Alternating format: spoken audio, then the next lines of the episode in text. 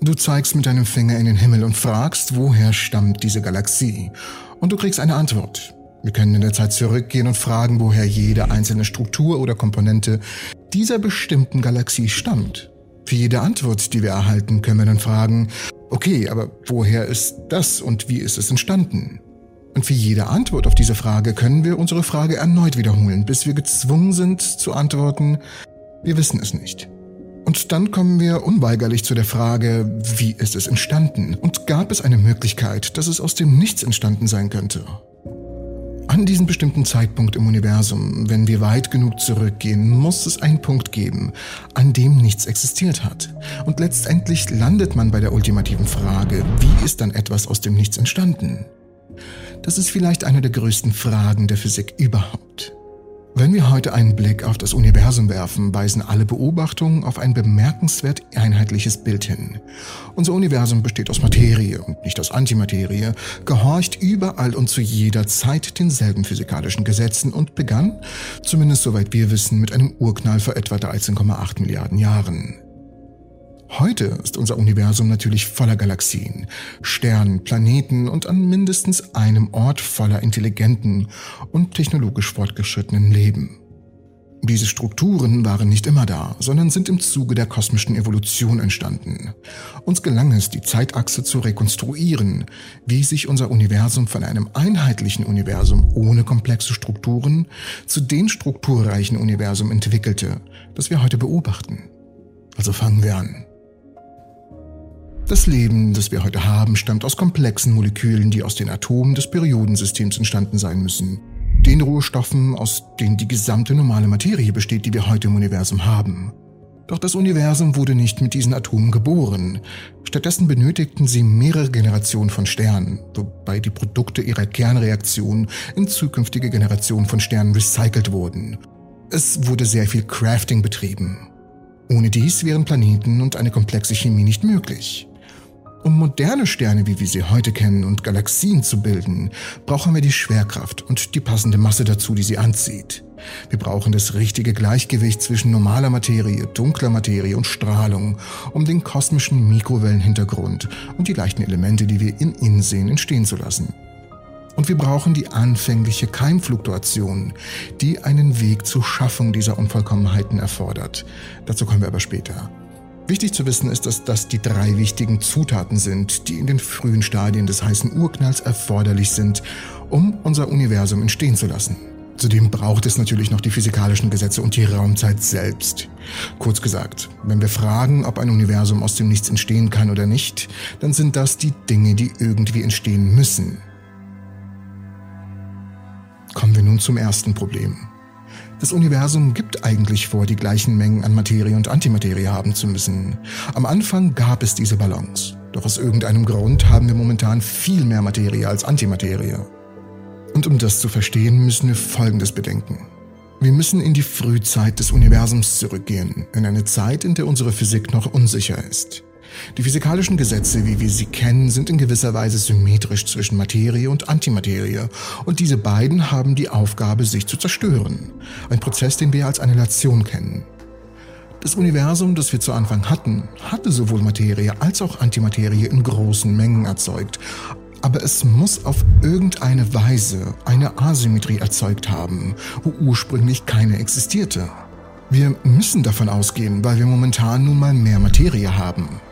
Und es gibt so viele Möglichkeiten, dies zu erreichen. Obwohl wir nicht wissen, welches Szenario sich in unserem jungen Universum tatsächlich abgespielt hat, wissen wir, dass drei Zutaten existieren müssen, damit diese Suppe hier funktioniert. Die Verletzung der Baryonenzahl ist eine notwendige Bedingung, um einen Überschuss an Baryonen gegenüber Antibaryonen zu produzieren. Moment, Moment, nicht abschalten. Es klingt sehr fancy, heißt aber, irgendwas muss die Symmetrie zwischen Materie und Antimaterie zerstören, damit wir einen Überschuss an normaler Materie haben. Baryonen ist nur ein fancy Begriff für normale Materie, die wir kennen und lieben. Eine weitere Bedingung besagt, dass die Geschwindigkeit einer Reaktion, die Materie-Asymmetrie erzeugt, geringer sein muss als die Expansionsgeschwindigkeit des Universums. Das heißt, die Teilchen und ihre entsprechenden Antiteilchen dürfen kein Gleichgewicht aufgrund der schnellen Expansion besitzen, da diese das Auftreten der Zerstörung zwischen Materie und Antimaterie verringert. Aber jetzt wird es komplizierter. Keine Sorge, ich bin für euch da. Es ist auch eine Verletzung der C-Symmetrie erforderlich, damit die Wechselwirkung, die mehr Baryonen als Antibaryonen erzeugen, nicht durch Wechselwirkung ausgeglichen werden, die mehr Antibaryonen als Baryonen erzeugen. Das klingt zwar recht kompliziert und ist es auch. Daher können wir erstmal das Ganze getrost ignorieren und uns dem nächsten Punkt widmen, denn der ist sehr wichtig. Eine Zypé-Symmetrieverletzung ist erforderlich. Es ist eine Verletzung der Ladungsparitätssymmetrie und heißt, dass ein Prozess mit einer anderen Geschwindigkeit ablaufen kann als sein Antimaterie-Gegenstück. Und unsere Physik gibt uns all diese Zutaten, aber es ist nicht genug. Wir müssen hier wohl oder übel feststellen, dass das Universum etwas aus dem Nichts erzeugt hat, auch wenn wir nicht ganz sicher sind, wie genau das passiert ist. Und in ähnlicher Weise gibt es viele Wege, um dunkle Materie zu erzeugen. Warum die wichtig ist, kommen wir gleich zu. Wir wissen nun mal aus umfangreichen Tests und Untersuchungen, dass die dunkle Materie, was auch immer sie zu sein scheint, nicht aus Teilchen bestehen kann, die im Standardmodell vorkommen. Was auch immer ihre wahre Natur ist, sie erfordert eine neue Physik, die über das hinausgeht, was derzeit bekannt ist. Warum gibt es heute dunkle Materie? Das ist die Frage, die wir uns stellen müssen. Wenn der Rest des Universums von Anfang an ohne sie funktioniert hat, es muss einen Weg gegeben haben, dieses Ding zu erzeugen wo es vorher nicht vorhanden war. Aber all die schlauen Zuschauer unter euch fragen sich Folgendes. Wenn es doch so viel erschaffen hat, vor allem Teilchen und auch die dunkle Materie, aus dem Nichts braucht es doch Energie. Und du stellst hier die absolut richtige Frage. Woher kam also all diese Energie? Nach der kosmischen Inflation unserer führenden Theorie über das Entstehung, nein, nein, das heißt über das Entstehen des Universums. Also unserer führenden Theorie über das Entstehen, ich krieg's nicht gebacken, Alter. Unserer führenden Theorie über die Entstehung des Universums vor dem Urknall ist sie vielleicht wirklich aus dem Nichts entstanden. Dies bedarf einer kleinen Erklärung, aber keine Sorge, denn diese Antwort beantwortet uns die Frage, nach einem Universum aus dem Nichts. Wenn man sich die frühesten Stadien des heißen Urknalls vorstellt, muss man an etwas unglaublich Heißes, Dichtes, Hochenergetisches und nahezu perfekt gleichförmiges denken. Und wenn wir dann fragen, wie das überhaupt entstanden ist, haben wir in der Regel zwei Möglichkeiten. Wir können hier ein Meme einfügen, das uns die Frage an sich vielleicht gut beantwortet.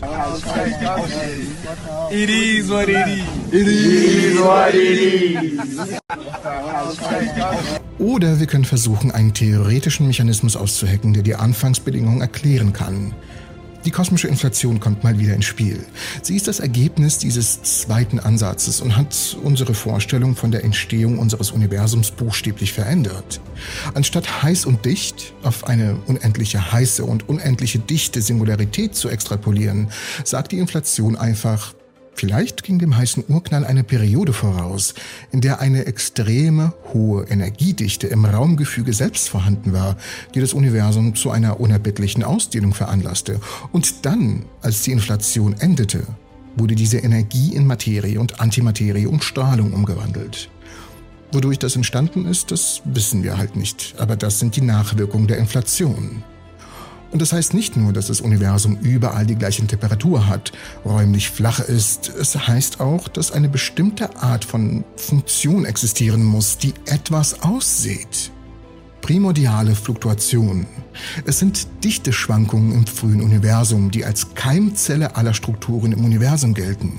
Es kommt aus dem leeren Raum selbst. Obwohl es sich um leeren Raum handelt, der mit einer großen Menge an Feldenergie gefüllt ist, hat ein natürlicher Prozess das gesamte beobachtbare Universum geschaffen, das reich an Strukturen, so wie wir es heute kennen.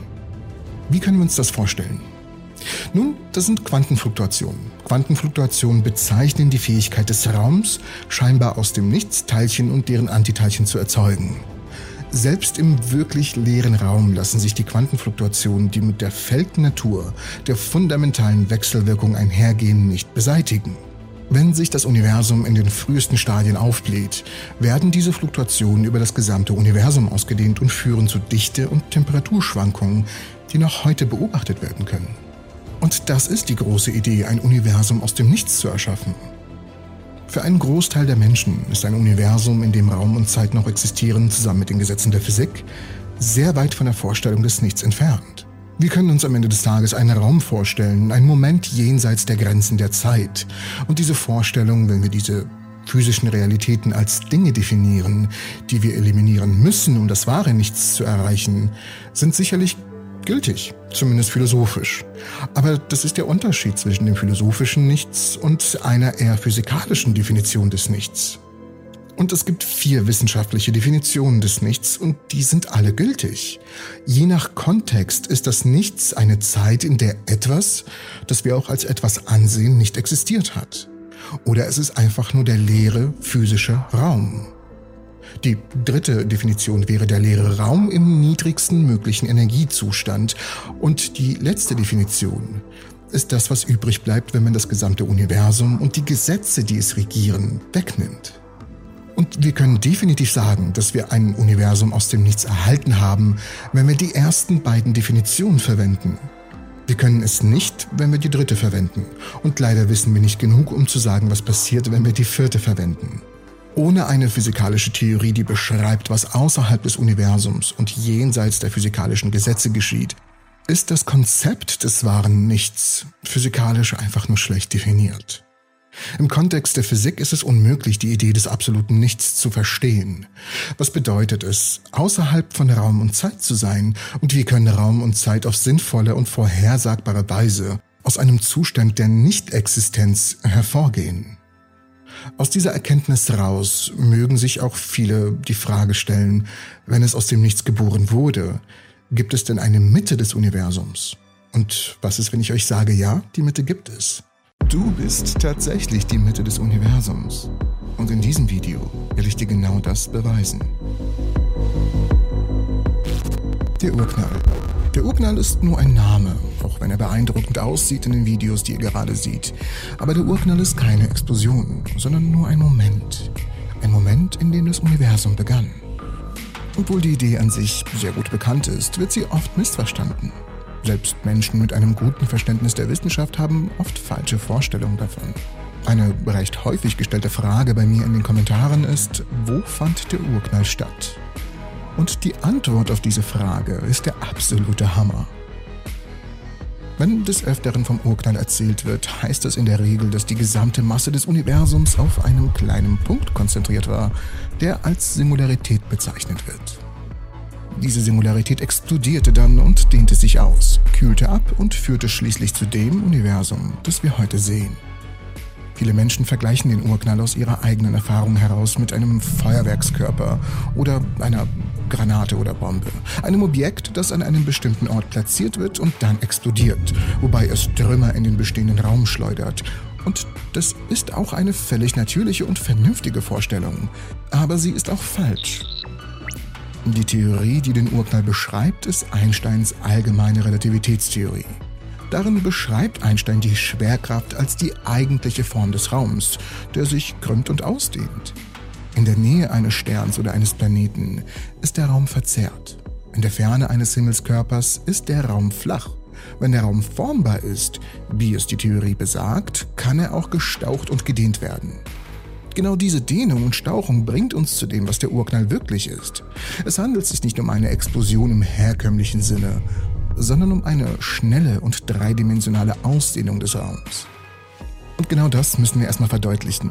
Wir müssen genau verstehen, was hier passiert und wie das passiert. Also Ohren auf, let's go. Stell dir vor, du hast ein Gummiband. Nimm ruhig ein Gummiband in die Hand. Ich habe allerdings einen, der ist magisch. Er kann auf die Größe von Atomen geschrumpft werden oder bis auf die Größe unseres ganzen Universums ausgedehnt werden. Das Material meines Gummibands stellt den Raum dar. Nehmen wir dieses Gummiband und dehnen es so, dass es lang genug ist, um das derzeitige sichtbare Universum von einer Seite zur anderen zu umspannen. Jetzt nehmen wir einen Stift und machen Markierungen darauf. Diese Markierungen stellen dann die Galaxien an unseren derzeitigen Standorten dar. Lassen wir nun das Gummiband auf die Hälfte der Länge schrumpfen. Die Punkte haben sich auf dem Gummiband nicht bewegt, aber sie sind näher zueinander gekommen. Dies zeigt uns etwas Wichtiges auf. Unsere Markierungen müssen sich nicht bewegen, wenn der Abstand zwischen ihnen wächst oder schrumpft. Die Markierungen bleiben da, wo sie sind. Wenn sich der Raum in seiner Größe ändert, können die Galaxien in diesem Raum unbeweglich bleiben, obwohl es so aussieht, als würden sie sich bewegen. Wir können diese Analogie auf die Spitze treiben und wir können sie auf subatomare Größen schrumpfen lassen. Auch hier wird der Abstand zwischen den Galaxien kleiner und das Gummiband wird winzig klein. Aber es ist das Gummiband, das schrumpft. Bezogen auf das Gummiband befinden sich die Markierungen immer noch auf der gleichen Stelle. Und der Urknall ist im Grunde genommen die Umkehrung dieses Vorgangs. Das schrumpfende Gummiband ist das Universum, bevor es begann. Irgendetwas, und wir wissen immer noch nicht was, hat das Gummiband gedehnt. Und diese Dehnung ist die Ausdehnung unseres Universums. Das begann vor 14 Milliarden Jahren und es dauert bis heute an. Das ist also die richtige Art, über den Urknall nachzudenken. Es ist keine Explosion, vielmehr handelt es sich um eine explosive Ausdehnung und Dehnung des Raums. Wie können wir nun herausfinden, wo der Urknall stattgefunden hat? Dazu sehen wir mal wieder unser Gummiband an. Diesmal ist das Gummiband noch dehnbarer. Unser vorheriges Band erstreckte sich über das sichtbare Universum, aber das Universum in seiner Gesamtheit ist viel größer. In der Tat deuten Beweise stark darauf hin, dass das Universum unendlich ist. Es gibt Orte, die so weit entfernt sind, dass wir sie gar nicht sehen können. Das Licht von diesen Orten muss uns noch erst erreichen. Mehr dazu gleich. Wenn das gesamte Universum tatsächlich unendlich ist, dehnt sich das Gummiband in die Unendlichkeit aus. Wählt man nun eine beliebige Stelle, so dehnt sich das Band sowohl nach rechts als auch nach links ins Unendliche aus. Wählt man nun eine andere Stelle, so gilt das Gleiche. In der Tat hat jeder Ort, den man wählt, einen gleichen und unendlichen Abstand nach rechts und nach links. Wenn wir Unendlichkeit und Dehnbarkeit kombinieren, ergeben sich weitere merkwürdige Konsequenzen. Wenn das Gummiband unendlich ist und man es dehnt, so dass sich der Abstand zwischen den Galaxiepunkten verdoppelt oder es schrumpfen lässt, so dass sich der Abstand halbiert, ist das Gummiband immer noch unendlich. Unendlich bedeutet ewig. Man kann nicht das Doppelte von ewig bekommen und man kann nicht die Hälfte von ewig bekommen. Wenn wir diese Ideen jetzt kombinieren, kommen wir zu der erstaunlichen Schlussfolgerung, dass es kein eindeutiges Zentrum des Universums gibt oder dass alle Orte als Zentrum bezeichnet werden können. Und wie du vielleicht bereits schon vermutet hast, es ist ein gutes Recht, sich selbst als Zentrum des Universums zu betrachten. Was ist aber, wenn das nicht stimmt, würden sich jetzt einige von euch fragen. Was ist, wenn das Universum nicht unendlich ist? Nun, bisher sind sich die Wissenschaftler ziemlich sicher, dass das Volumen des gesamten Universums mindestens 125 mal Verzeihung, 125 Millionen Mal, so groß ist wie das des sichtbaren Universums. Selbst wenn das Universum dann also endlich ist, ist es kaum vorstellbar, dass sich sein Zentrum in unserem sichtbaren Universum befindet. Es ist dennoch wichtig daran zu denken, dass die Beweise bisher für ein unendliches Universum sprechen. Solange keine neuen Daten vorliegen, ist dies auch eine völlig plausible Vermutung. Was lernen wir also? Wir sollten uns den Urknall nicht als kosmische Feuerwerkskörperexplosion vorstellen, der an einem bestimmten Ort ausgebrochen ist. Stattdessen sollte man sich den Urknall als rasante Ausdehnung des Weltraums vorstellen, bei der alle Punkte gleichermaßen als Zentrum betrachtet werden könnten. Und da das gesamte Universum als unendlich angesehen wird, dehnt es sich nicht in irgendetwas aus. Es dehnt sich aus oder schrumpft, aber es bleibt unendlich. Irgendwie schwer zu glauben das Ganze oder gar zu verstehen. Aber wir dürfen nicht vergessen, dass wir Beweise für das haben, was wir als Urknall bezeichnen. Und du selbst kannst diese Beweise sehen, indem du den Fernseher einschaltest. Das, was du gerade hörst und siehst, ist der Urknall. Und ich werde in diesem Video erklären, wie das möglich ist. Eine der wildesten Vorhersagen des Urknalls besagt, dass das heutige Universum aus einem frühen heißen und dichten Zustand entstanden ist. Daraus wiederum, als sich alles abgekühlt hat, entstand ein energiearmes Strahlungsbad, das den gesamten Raum durchdringt. Wenn man berechnet, wie groß die Wellenlänge dieser energiearmen Strahlung heute, viele Milliarden Jahre später sein müsste, stellt sich heraus, dass sie genau richtig ist um mit einer alten Fernsehantenne zu interagieren. Um zu verstehen, wie dies funktioniert, müssen wir wissen, was der kosmische Mikrowellenhintergrund ist. Wenn wir das Universum heute untersuchen, stellen wir fest, dass es mit Galaxien gefüllt ist. Nach den besten modernen Schätzungen gibt es etwa zwei Billionen von ihnen, die wir beobachten können. Die Galaxien in der Nähe sehen unserer sehr ähnlich, denn sie sind auch mit Sternen gefüllt, die den Sternen unserer Galaxie sehr ähnlich sind. Und dies würden wir ja auch irgendwie erwarten, wenn die Physik, die diese anderen Galaxien regiert, die gleiche wäre wie die in unserer. Ihre Atome würden denselben Quantenregeln gehorchen wie die Atome in unserer Milchstraße. Allerdings gibt es einen kleinen Unterschied in dem Licht, das wir empfangen. Anstelle der gleichen atomaren Spektrallinien, die wir hier bei uns finden, weist das Licht der Sterne in anderen Galaxien verschobene atomare Übergänge auf. Diese Verschiebungen sind für jede einzelne Galaxie einzigartig, aber sie folgen alle einem bestimmten Muster. Je weiter eine Galaxie entfernt ist, desto stärker sind ihre Spektrallinien in den roten Bereich des Spektrums verschoben.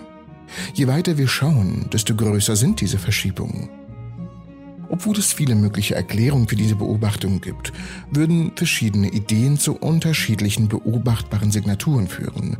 Das Licht könnte an der dazwischenliegenden Materie gesteuert werden, wodurch es zwar röter, aber auch unschärfer wird und dennoch erscheinen weit entfernte Galaxien genauso scharf wie nahegelegene. Oder das Licht könnte verschoben sein, weil diese Galaxien sich von einer riesigen Explosion... Ich versuche jetzt seit zehn Minuten das Wort Explosion vernünftig auszusprechen und ich krieg's nicht hin. Okay, das Licht könnte verschoben sein, weil diese Galaxien sich von einer riesigen Explosion wegbewegen. Aber wenn das der Fall ist, wären sie umso spärlicher, je weiter wir uns entfernen, obwohl die Dichte des Universums konstant bleibt. Das heißt, wäre es eine Explosion, hätten wir viel weniger Galaxien in der Entfernung gesehen. Aber das stimmt nicht, sie sind nämlich ziemlich homogen verteilt. Oder, das ist die dritte und letzte Variante, das Raumgefüge selbst dehnt sich aus so dass sich das Licht bei weiter entfernten Galaxien auf seinem Weg durch das sich ausdehnende Universum einfach um einen größeren Betrag verschiebt. Dieser letzte Punkt stimmte in spektakulärer Weise mit unseren Beobachtungen überein und half uns zu verstehen, dass es das Raumgefüge selbst ist, das sich mit der Zeit ausdehnt. Also um das zusammenzufassen, der Grund dafür, dass das Licht röter erscheint, je weiter wir wegschauen, ist die Tatsache, dass sich das Universum im Laufe der Zeit ausgedehnt hat und das Licht in diesem Universum durch die Ausdehnung in seiner Wellenlänge gestreckt wird. Je länger das Licht unterwegs war, desto größer ist die Rotverschiebung aufgrund der Expansion.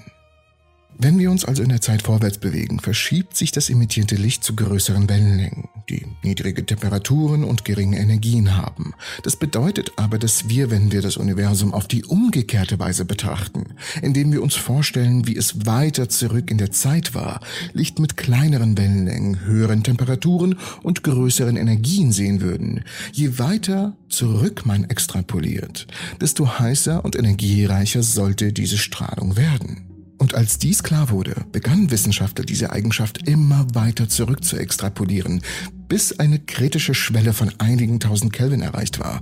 An diesem Punkt, so die Überlegung, wäre die vorhandene Strahlung energiereich genug, dass einige der einzelnen Photonen neutrale Wasserstoffatome ionisieren könnten, den Baustein von Sternen und dem primären Inhalt unseres Universums.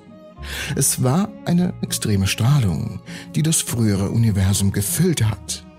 Diese Strahlung wäre heute nur wenige Grad über dem absoluten Nullpunkt, da sich das Universum zu dieser Zeit um einen Faktor von mehreren hundert bis einigen tausend ausgedehnt haben muss. Und sie sollte heute noch als Hintergrundstrahlung aus allen Richtungen des Weltraums, ja, des Weltraums, ähm, es, manchmal ist es wirklich schwierig, die simpelsten Wörter, mit der kein Mensch im Alltag ein Problem hat, wirklich auszusprechen. Nochmal. Sie sollte auch heute noch als Hintergrundstrahlung aus allen Richtungen des Weltraums auf uns einwirken. Zudem sollte sie irgendwo im Bereich der Mikrowellen- und Radiofrequenzen nachweisbar sein. Denn denkt dran, das Licht, das wir kennen, viel mehr als nur der sichtbare Anteil, für den unsere Augen empfindlich sind, ist. Licht gibt es in Vielzahl, wirklich in einer Vielzahl von Wellenlängen, Frequenzen und Energien. Und ein sich ausdehnendes Universum zerstört das Licht nicht, sondern verlagert es lediglich zu längeren Wellenlängen. Es dehnt sich nur aus. Was vor Milliarden von Jahren ultraviolettes, sichtbares und infrarotes Licht war, wird durch die Ausdehnung des Weltraums zu Mikrowellen und Radiolicht. Aber wir kommen gleich dazu. Zwei Wissenschaftler setzten nämlich in den 60er Jahren ein neues Gerät ein, eine riesige, hochempfindliche Radioantenne. Und scheiterten immer wieder bei der Kalibrierung. Irgendwas stimmte hier nicht. Es war ein Störgeräusch. Während die Signale von der Sonne und von der galaktischen Ebene kamen, gab es ein omnidirektionales Rauschen. Das heißt, dieses Rauschen kam von überall. Dieses Rauschen konnten sie einfach nicht loswerden. Es war kalt, es war überall. Und es handelte sich nicht um einen Kalibrierungsfehler. Irgendwann wurde ihnen klar, worum es sich hier handelte. Es war das Restglühen des Urknalls.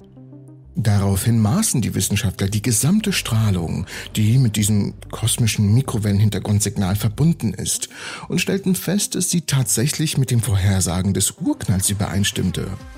Sie erstreckte sich sowohl auf den Mikrowellen als auch auf den Radiobereich des Spektrums und war im gesamten Universum mit einer Genauigkeit von mehr als 99 Prozent gleichmäßig. Diese Strahlung, die den Urknall bestätigt und uns veranlasst, alle Alternativen über Bord zu werfen, kann bei dir zu Hause mit ein paar Hilfsmitteln gesehen und gehört werden. Und dies geht an alle, die in meinen Kommentaren so selbstsicher, so selbstbewusst schreiben, nein, den Urknall gab es nie, als wären sie direkt dabei gewesen. Diese lächerliche Selbstsicherheit amüsiert mich jedes Mal. Bemerkenswerterweise tauchte in den Jahren unmittelbar nach dem Zweiten Weltkrieg ein einfaches, aber allgegenwärtiges Gerät in den Haushalten der ganzen Welt auf, aber insbesondere in den Vereinigten Staaten und Großbritannien, der Fernseher. Die Funktionsweise eines Fernsehers ist relativ einfach. Eine starke elektromagnetische Welle wird von einem Turm gesendet, wo sie von einer richtig dimensionierten und in die richtige Richtung ausgerichteten Antenne empfangen werden kann. Diese Welle ist mit zusätzlichen Signalen überlagert, die verschlüsselten Audio- und Bildinformationen entsprechen. Durch den Empfang dieser Informationen und ihre Umwandlung in das richtige Format, Lautsprecher für die Tonerzeugung und Kathodenstrahlen für die Lichterzeugung, so konnten wir zum ersten Mal Rundfunkprogramme direkt in unseren eigenen vier Wänden empfangen und genießen.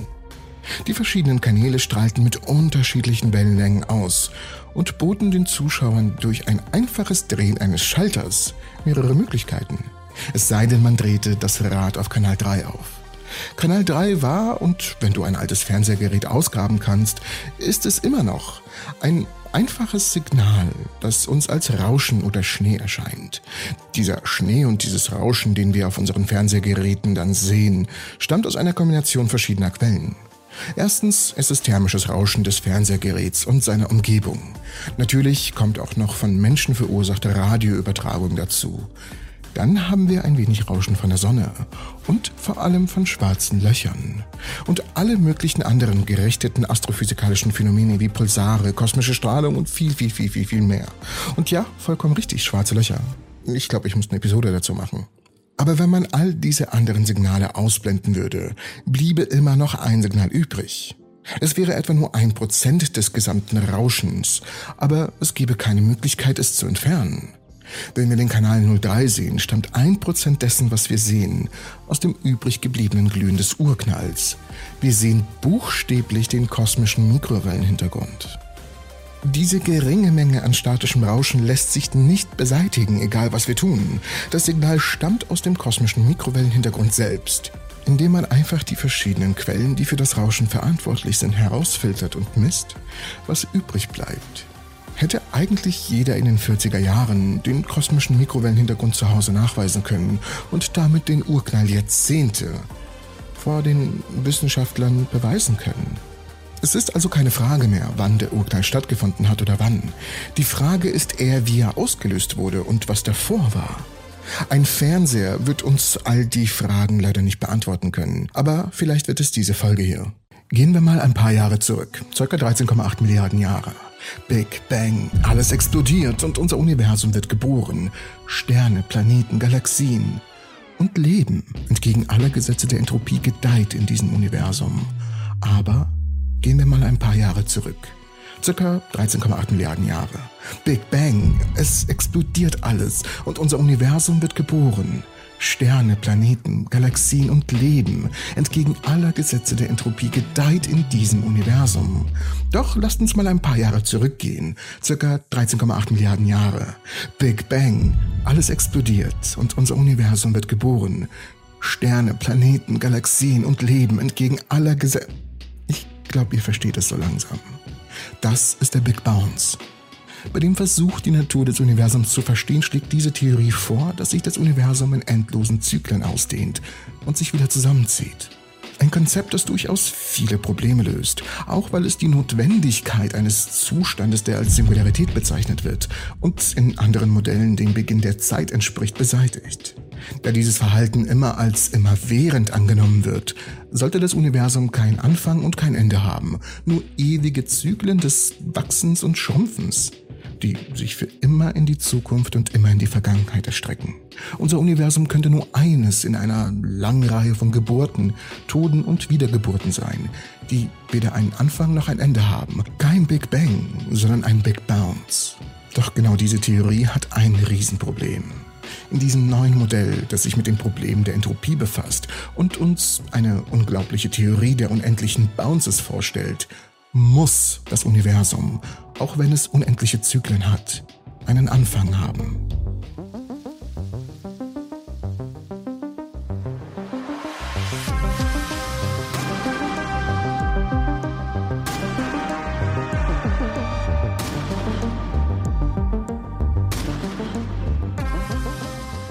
Eine neue Studie der Physiker Will Kenny und Dina Stein von der Universität at Buffalo zeigt genau dieses Problem auf. Die Forschung zeigt, dass die neuesten Versionen dieser Theorie, ein zyklisches Modell, das seit langem bestehende Bedenken hinsichtlich der Entropie ausräumt, ein neues Problem aufwirft. Zyklische Universen müssen einen Anfang haben. Klingt zunächst ein wenig verwirrend, aber dazu komme ich später und werde das ausführlich erklären. Aber kommen wir erstmal zu einem anderen Problem. Seit 100 Jahren gehen die Wissenschaftler davon aus, dass das Universum mit einem Urknall begann. Die gesamte Materie, ja sogar der Raum selbst, wurde auf einen unendlich kleinen Punkt komprimiert. Im Bruchteil eines Sekundenbruchteils begann es sich auszudehnen. Bis zu dem heutigen Tag entfernen sich Galaxien in dieser kontinuierlichen Ausdehnung immer weiter voneinander weg. Und wenn wir uns den Nachthimmel anschauen, schauen wir auch tief in das Universum und gleichzeitig blicken wir in der Zeit zurück. Das liegt an der endlichen Geschwindigkeit des Lichts. Man sieht Dinge, die weiter entfernt sind, weiter entfernt, als sie vor Hunderten, Millionen oder sogar Milliarden Jahren waren. Aber man kann nicht weit genug zurückblicken, um den Moment der Schöpfung zu sehen, den Urknall selbst. Der Grund dafür ist, dass das Universum irgendwann so dicht war, dass nicht einmal Photonen des Lichts sehr weit reisen konnten, ohne aufeinander zu prallen. Mit anderen Worten, das Universum war undurchsichtig und keine Photonen konnten aus dieser sehr frühen Ära des Universums entkommen. Zu diesem Zeitpunkt waren wir praktisch blind. Was wir jedoch sehen können, ist der kosmische Mikrowellenhintergrund, der CMB. Dies ist eine Momentaufnahme des jungen Universums, als es gerade mal 380.000 Jahre alt war. Und auch damit haben wir große Probleme. Es gibt Ungeheimheiten zwischen dem CMB und unserem derzeitigen kosmologischen Modell. Wir übersehen etwas. Wir finden nämlich drei große Anomalien, auf die wir uns keinen Reim machen können. Das Licht des CMB wird von der Materie zwischen uns und dem CMB gelinst. Das bedeutet, dass die Materie wie eine riesige Linse wirkt, die die Amplitude des Lichts hinter sich krümmt und verändert. Das Ausmaß, in dem dies geschieht, ist mit unserem derzeitigen Modell des Universums nicht zu vereinbaren. Dies ist ein so bedeutendes Problem, dass es manchmal als Krise der Kosmologie bezeichnet wird. Die beiden Hemisphären des CMB-Himmels haben unterschiedliche Durchschnittstemperaturen. Das macht nicht viel Sinn, da wir davon ausgehen, dass das Universum im Durchschnitt gleichmäßig begonnen hat. Und die letzte Anomalie, der Wert der Hubble-Konstante, die beschreibt, wie schnell sich das Universum ausdehnt, ist unterschiedlich und dabei sollte es eine Konstante sein. Aber ja, zusammengenommen bedeuten diese Anomalien, dass wir etwas Grundlegendes in unserem Verständnis des Universums übersehen doch hier könnte ein hüpfendes Universum helfen. Wenn unser Universum durch einen Bounce entstanden ist, bedeutet das, dass es vor uns ein anderes Universum gab. Dieses Universum ging durch sein Leben, dehnte sich vielleicht aus und zog sich schließlich wieder zusammen. Als die gesamte Materie und Raumzeit dieses Universums zusammenkamen, endete es in einem spektakulären Feuerball. Dann wurde unser Universum in einem gigantischen Sprung oder Bounce geboren, wie ein Phönix, der aus der Asche des alten Universums aufsteigt. Und das wiederholte sich und wird sich wiederholen über einen unendlichen Zeitrahmen. Und diese Idee ist nicht ganz neu. Physiker spielen seit mehreren Jahrzehnten mit der Idee des Big Bounces herum. Doch eine neue Studie der Physiker zeigt, dass hier ein großes Problem existiert. Die Studie zeigt, dass die neueste Version dieser Theorie, zyklische Universen, die in diesem Modell beschrieben werden, sie müssen einen Anfang haben. Wir sind immer neugierig, wenn es um das Universum und seinen Anfang geht. Und irgendwie liegt das auch in der menschlichen Natur, wissen zu wollen, was vorher war. In allen Kulturen und Geschichten haben die Menschen über die Schöpfung erzählt, über den Anfang. Wir wollen immer wissen, wo wir herkommen. Aber warum funktioniert der Big Bounce nicht so wirklich? Fangen wir erstmal mit einer Geschichte der kosmologischen Inflation an, einer konkurrierenden Theorie über die Entstehung des Universums. Nach diesem Modell war das frühe Universum durch eine Periode schneller Ausdehnung von einer Singularität aus gekennzeichnet, gefolgt von einem superheißen Urknall, der die Urelemente schmiedete, aus denen später Galaxien, Sterne und Planeten sowie die Atome in unserem Körper und alle anderen Lebewesen entstanden. Die kosmische Inflation ist eine der führenden Theorien. Sie konzentriert sich jedoch auf das, was während und nach dem Zeitalter der schnellen Expansion passiert. Sie erklärt nicht, was davor geschah, und sie beschreibt nicht die Bedingungen der Anfangssingularität. Ein wirklich zyklisches Universum würde dieses Problem umgehen. Wenn das Universum endlose Zyklen von Expansion und Kontraktion durchläuft, braucht es gar keinen Anfang. Doch hier werfen diese zyklischen Modelle eine Reihe von problematischen Dingen auf. Leider wären diese zyklischen Modelle nicht wirklich zyklisch, weil sich das Universum mit der Zeit in Unordnung oder Entropie aufbaut, so dass jeder Zyklus anders ist als der letzte. Es ist dann nicht wirklich zyklisch. Ein neueres zyklisches Modell umgeht das Problem des Entropieaufbaus, indem es vorschlägt, dass sich das Universum bei jedem Zyklus um ein ganzes Stück ausdehnt, wodurch die Entropie verdünnt wird. Man dehnt alles aus, um kosmische Strukturen wie schwarze Löcher loszuwerden, wodurch das Universum in seinen ursprünglichen homogenen Zustand zurückkehrt, bevor ein neuer Zyklus beginnen kann. Aber das heißt, es braucht bei jedem Bounce ein größeres Universum, damit das Entropieproblem umgangen wird. Und damit zeigen die Forscher, dass man bei der Lösung des Entropieproblems eine neue Situation schafft, in der das Universum einen Anfang haben muss. Also ihr Beweis zeigt im Allgemeinen, dass jedes zyklische Modell, das Entropie durch Expansion beseitigt, einen Anfang haben muss. Nun, damit wäre die Theorie zwar nicht hin, aber sie erfordert immer noch einen Anfang. Und die Vorstellung, dass es einen Zeitpunkt gab, vor dem es nichts gab, keine Zeit, beunruhigt uns. Und wir wollen wissen, was es davor gab. Und soweit wir das bisher beurteilen können, muss es immer einen Anfang gegeben haben. Doch was glaubt ihr? Was kam vor dem Universum? Und das Universum ist vielleicht nicht beständig, aber eine Sache ist es. Licht. Von alleine wird Licht nämlich niemals anhalten oder aufhören zu existieren und kann selbst den Tod des Universums überleben. Oder? So sieht Lichtgeschwindigkeit in Zeitlupe aus. Aber wie lang bleibt Licht eigentlich am Leben? Unsere derzeitigen Theorien verraten uns, dass das Licht unsterblich ist. Aber stimmt das denn auch? Das ist eine große und fessende Frage, die uns wirklich an den Rand all dessen bringt, was wir über das Universum wissen. Diese Idee ist eine der beständigsten Ideen im gesamten Universum. Alles, was jetzt existiert, wird eines Tages sein Ende finden. Die Sterne, Galaxien und sogar die schwarzen Löcher werden alle eines Tages ausbrennen, verblassen oder anderweitig zerfallen und einen Zustand hinterlassen, den wir als Hitzetod des Universums bezeichnen. Ein Zustand, in dem aus einem Extremzustand mit maximaler Entropie keine Energie mehr entnommen werden kann, egal auf welche Weise. Das heißt, die Dinge bis ins Atom und die Bestandteile des Atoms so weit weg voneinander treiben, dass keine Energie mehr erzeugt werden kann. Aber vielleicht gibt es Ausnahmen von dieser allgemeinen Regel und einige Dinge werden wirklich ewig weiterleben. Ein solcher Kandidat für eine wirklich sichere und stabile Zukunft der Existenz, zumindest von irgendwas, ist das Photon, das Lichtquant. Die gesamte elektromagnetische Strahlung im Universum besteht aus Photonen. Und Photonen haben, soweit wir wissen, eine unendliche Lebensdauer. Also bedeutet das, dass das Licht wirklich ewig lebt.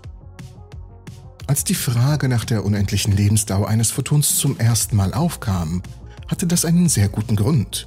Wir hatten gerade den entscheidenden Beweis für das expandierende Universum entdeckt. Die spiralförmigen und elliptischen Nebel am Himmel erwiesen sich als Galaxien, weit jenseits der Größe und Reichweite der Milchstraße. Diese Ansammlung von Millionen, Milliarden oder sogar Billionen von Sternen befanden sich mindestens Millionen von Lichtjahren entfernt und damit weit außerhalb der Milchstraße. Außerdem stellte sich heraus, dass diese weit entfernten Objekte nicht nur weit weg waren, sondern sich auch von uns zu entfernen schienen. Denn je weiter sie im Durchschnitt entfernt waren, desto stärker wurde das Licht von ihnen systematisch zu immer röteren Wellenlängen verschoben. Als diese Erkenntnisse in den 20er und 30er Jahren aufkamen, hatten wir natürlich bereits die Quantennatur des Lichts kennengelernt, die dann uns lehrte, dass die Wellenlänge des Lichts seine Energie bestimmt. Rote Wellen bedeuten wenig Energie, während blaue mehr bedeuteten. Ziemlich simpel eigentlich. Außerdem hatten wir sowohl die spezielle als auch die allgemeine Relativitätstheorie gut im Griff, die uns wiederum lehrten, dass man die Frequenz des Lichts, sobald es eine Quelle verlässt, nur dann ändern kann, wenn es entweder mit irgendeiner Form von Materie oder Energie wechselwirkt oder die Krümmungseigenschaften des Raums sich selbst ändern, zum Beispiel aufgrund einer Gravitation oder der Expansion des Universums selbst. Vor allem die erste mögliche Erklärung führt zur Formulierung einer faszinierenden, alternativen Kosmologie. Die Kosmologie des müden Lichts. Diese Hypothese des müden Lichts wurde erstmals 1929 von Fritz Zwicky formuliert, der als erster die Hypothese der dunklen Materie formulierte. Er geht von der Vorstellung aus, dass sich ausbreitendes Licht durch Kollision mit anderen Teilchen im Raum zwischen den Galaxien Energie verliert. Je größer der Raum, durch den sich das Licht ausbreiten muss, so die Logik, desto mehr Energie geht bei diesen Wechselwirkungen verloren. Und das wäre die Erklärung dafür, warum das Licht bei weit entfernten Objekten stärker rot verschoben erscheint und nicht etwa besondere Geschwindigkeiten oder kosmische Expansion. Doch unsere Beobachtungen waren gut genug, um diese Hypothese eigentlich sofort zu widerlegen. Das heißt, uns bleiben bei unseren Theorien des unsterblichen Lichts zwei Alternativen. Licht könnte entweder aussterben oder sich in ein anderes Teilchen verwandeln. Und es gibt eine Reihe interessanter Möglichkeiten, wie genau dies passieren könnte. Die erste ergibt sich einfach aus der Tatsache, dass wir eine kosmologische Rotverschiebung haben. Jedes einzelne Photon, das erzeugt wird, unabhängig davon, wie es erzeugt wird, ob thermisch oder durch einen Quantenübergang, wird das Universum durchströmen, bis es mit einem anderen Objekt kollidiert und wechselwirkt. Stell dir vor, du bist ein Photon und du wirst durch einen Quantenübergang emittiert. Du wirst beginnen, durch den intergalaktischen Raum zu reisen, wobei sich deine Wellenlänge aufgrund der Expansion des Universums ausdehnt. Du selbst wirst also nach und nach spaghettifiziert. Wenn du nicht das große Glück hast, von einem quantengebundenen Zustand mit der richtigen zulässigen Übergangsfrequenz absorbiert zu werden, wirst du einfach rot verschoben und rot verschoben, bis du unterhalb der längsten möglichen Wellenlänge bist. Es gibt jedoch eine zweite Möglichkeit, die für alle Photonen besteht. Sie können mit einem ansonsten freien Quantenteilchen wechselwirken und dabei eine beliebige Anzahl von Effekten hervorrufen. Nun, das klingt cool, denn irgendwie wollen wir das Photon ja tot sehen. Denn unsere bisherige These besagt, dass das Licht unsterblich ist und genau das wollen wir widerlegen. Denn um irgendwas zu beweisen, was wir dann im Endeffekt nicht beweisen können, müssen wir es erstmal widerlegen. Aber ich quatsch mich gerade um Kopf und Kragen. Es geht erstmal weiter. Es gibt nämlich noch eine zweite Möglichkeit. Dazu gehört die Streuung, bei der ein geladenes Teilchen, in der Regel ein Elektron, ein Photon absorbiert und dann wieder aussendet. Dabei kommt es zu einem Tausch von Energie und Impuls, der entweder das geladene Teilchen oder das Photon auf höhere Energien bringen kann, während das andere Teilchen weniger Energie hat. Ein Geben und Nehmen, ziemlich schön. Bei ausreichend hohen Energien kann die Kollision eines Photons mit einem anderen Teilchen, bei ausreichender Energie sogar mit einem anderen Photon, spontan ein Teilchen-Antiteilchenpaar erzeugen. Tatsächlich können die energiereichsten kosmischen Strahlen dies sogar mit dem bemerkenswert energiearmen Photonen tun, die Teil des kosmischen Mikrowellenhintergrunds sind, also die sichtbaren Überreste des Urknalls. Bei kosmischer Strahlung mit sehr hoher Energie hat ein einzelnes typisches Photon die Chance, Elektronen- und Positronenpaare zu erzeugen. Mit anderen Worten, um das mal zusammenzufassen, selbst Photonen mit sehr niedriger Energie können in andere Teilchen, die nicht Photonen sind, umgewandelt werden, wenn sie mit einem anderen Teilchen mit ausreichend hoher Energie zusammenstoßen. Und dabei entstehen noch mehr Photonen. Das heißt, egal was wir hier gerade versuchen, es entstehen noch mehr Photonen. Aber es gibt eine dritte Möglichkeit. Ein Photon über die kosmische Expansion oder durch die Umwandlung in Teilchen mit einer Ruhemasse ungleich Null hinaus zu verändern. Durch die Streuung an einem Teilchen, die zur Erzeugung weiterer Photonen führt, was wir ja irgendwie nicht wollen, bei praktisch jeder elektromagnetischen Wechselwirkung oder Wechselwirkung zwischen einem geladenen Teilchen und mindestens einem Photon gibt es sogenannte Strahlungskorrekturen, die dann wiederum in Quantenfeldtheorien auftreten, aber dazu später mehr. Und bei jeder dieser Standardwechselwirkungen, bei der zu Beginn und am Ende die gleiche Anzahl von Photonen vorhanden ist, besteht immer noch eine Wahrscheinlichkeit, die etwas weniger als ein Prozent ist, dass am Ende ein zusätzliches Photon abgestrahlt wird, das über die Anzahl hinausgeht, mit der man begonnen hat. Und jedes Mal, wenn wir ein energiereiches Teilchen haben, das eine positive Ruhemasse und eine positive Temperatur besitzt, strahlen diese Teilchen auch Photonen ab. Sie verlieren Energie in Form von Protonen. Äh, äh, Photonen, es, es heißt Photon. Oh Gott, nochmal, nochmal. Sie verlieren Energie in Form von Photonen. Also sind Photonen nun sehr, sehr leicht zu erzeugen. Und nicht nur das, es entstehen sogar noch mehr Photonen, egal was wir tun.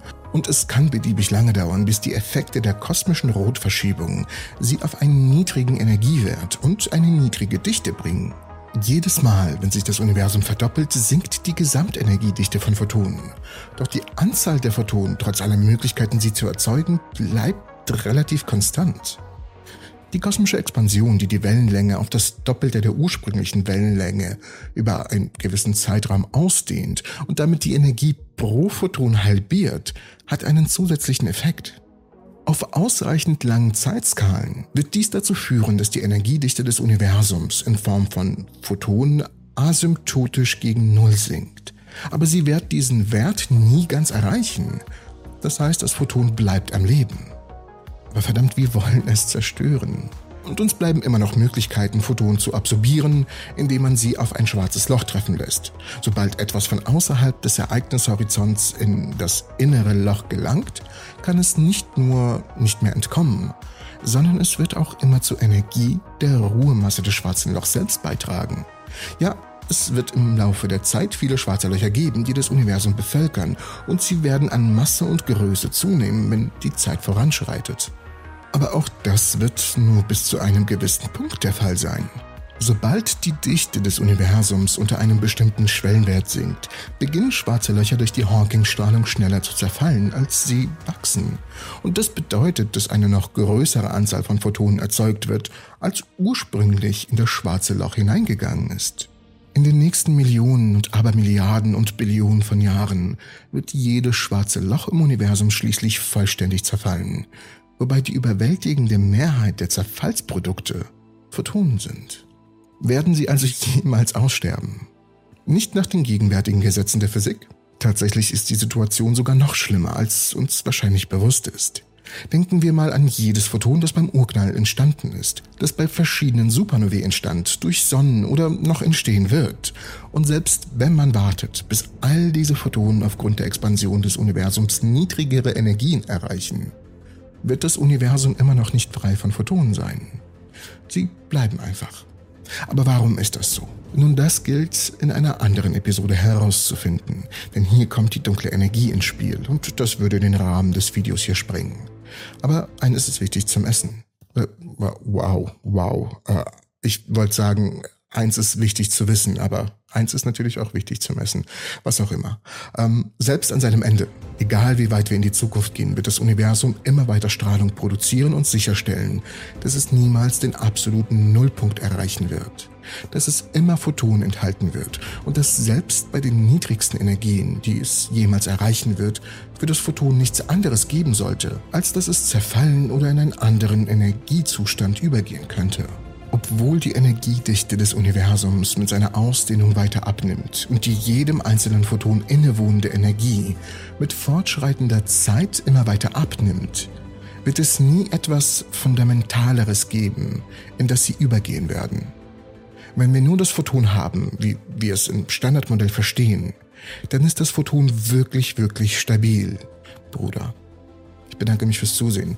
Hier habt ihr eine Erklärung, wieso wir eigentlich die Lichtgeschwindigkeit doch in einem gewissen Medium überschreiten können. Da erkläre ich die Cherenkov-Strahlung. Ich hoffe, die Folge hat euch hier gefallen und ich bedanke mich fürs Zusehen. Unten in der Videobeschreibung findet ihr einen Link zu mir, Instagram-Account und so weiter und so fort. Ich sehe euch in der nächsten Episode. Bis dann.